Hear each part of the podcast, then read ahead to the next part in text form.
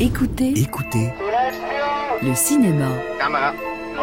les podcasts de France Inter avec le Centre national du cinéma au Festival de Cannes. Something terrifying is coming. Arnaud Desplechin, euh, un film se situe dans une histoire, pour un metteur en scène probablement. Celui-ci, et ce n'est pas une critique, c'est peut-être un constat, il a une forme de simplicité.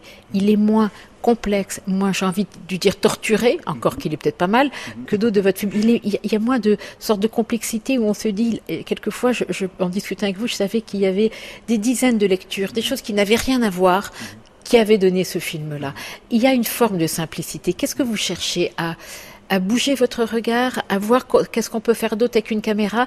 Qu'est-ce que c'est que cette simplicité? La simplicité, la, première chose qui me vient à l'esprit, c'est que la complexité, elle vient des âmes. C'est d'abord un portrait de Roubaix, c'est aussi la vie d'un commissariat, euh, donc d'une institution, c'est un portrait de Daoud. À certains égards, on pourrait dire que le personnage de Rushdie est le personnage titre, puisque Roubaix une lumière, c'est lui. Mais donc la complexité, elle vient de l'âme de ces deux femmes ou de l'âme de Daoud. C'est une complexité qui est interne, qui vient du, mystère des âmes.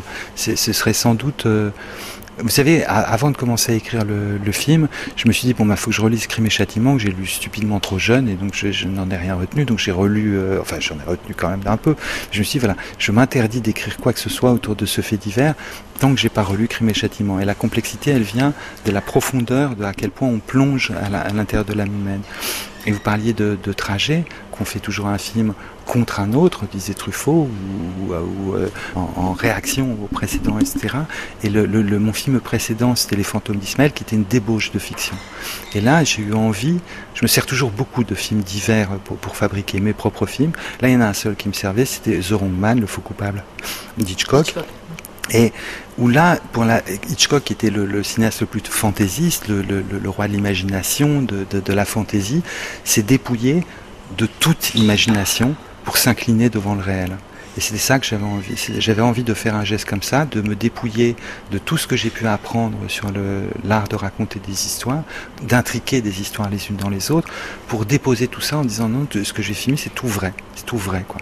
J'adore cette histoire qui est racontée par Bill Crone sur Hitchcock, qui avait deux scénaristes très brillants et qui, sur le faux coupable, lui ramenait en disant alors on a trouvé une super scène, etc. Et Hitchcock dit non, non, je vais pas m'en servir, c'est pas vrai. Donc je peux pas m'en servir. Sur ce film-là, tout est vrai. Et, Et euh, là, vous essayez d'approcher le vrai? Oui, oui, j'ai essayé. Alors après, on, peut pas, on peut se changer et on peut pas complètement changer. J'ai mis le romanesque à la porte et il revient par la fenêtre. Mais euh, c'est vrai que je, me suis, euh, c'était même, vous voyez, dans le désir que j'ai pu avoir de, travailler avec des gens de Roubaix, c'est-à-dire pour la première fois avec des acteurs non professionnels.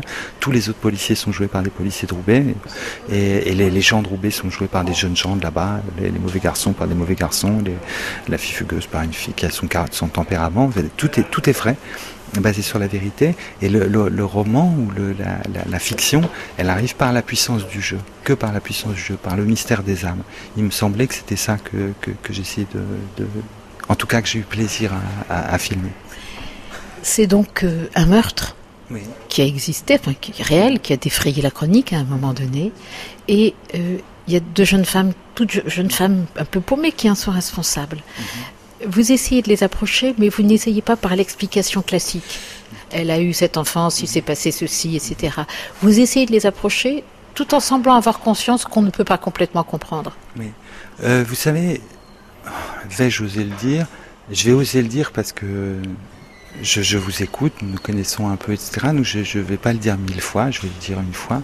Et euh, j'étais très frappé par la, la mort de Claude Lanzmann, qui était un ami. C'est une disparition qui est, qui est une dimension pleine de ma vie. Et il y a une chose que j'ai adorée à la folie dans, dans, dans ces films, c'est de dire, on ne demande pas pourquoi, parce que c'est une question idiote. C'est une question qui philosophiquement n'a aucun intérêt. On demande comment.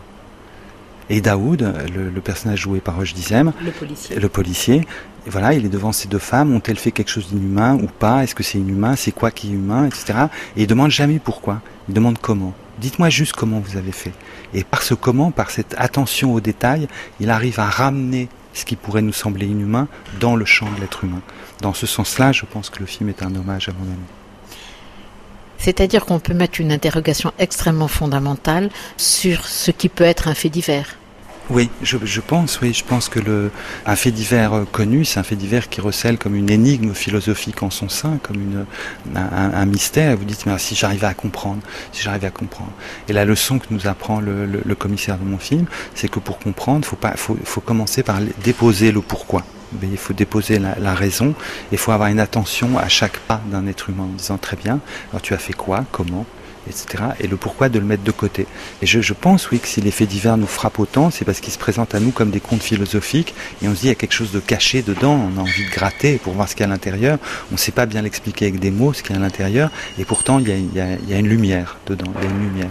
Même dans le, fait divers le plus sordide, il y a une lumière qui est l'âme humaine, le fait qu'on est tous des êtres humains, et, qu'on est chacun irréductible. Et ça, c'est précieux. Vous faites un, commissaire de police qui a une forme de bonté, euh, qui par moment, qui va être gentil qu'une fugueuse, qui va dire à, à, une fille qui a tué là, maintenant tu vas te reposer, le plus dur est passé. Pourquoi mettez-vous une forme, entre guillemets, de bonté, une sorte d'humanité très forte du côté du commissaire, de la police? Bah, Ça me plaisait, et je trouvais que ça allait vachement bien à Rushdie.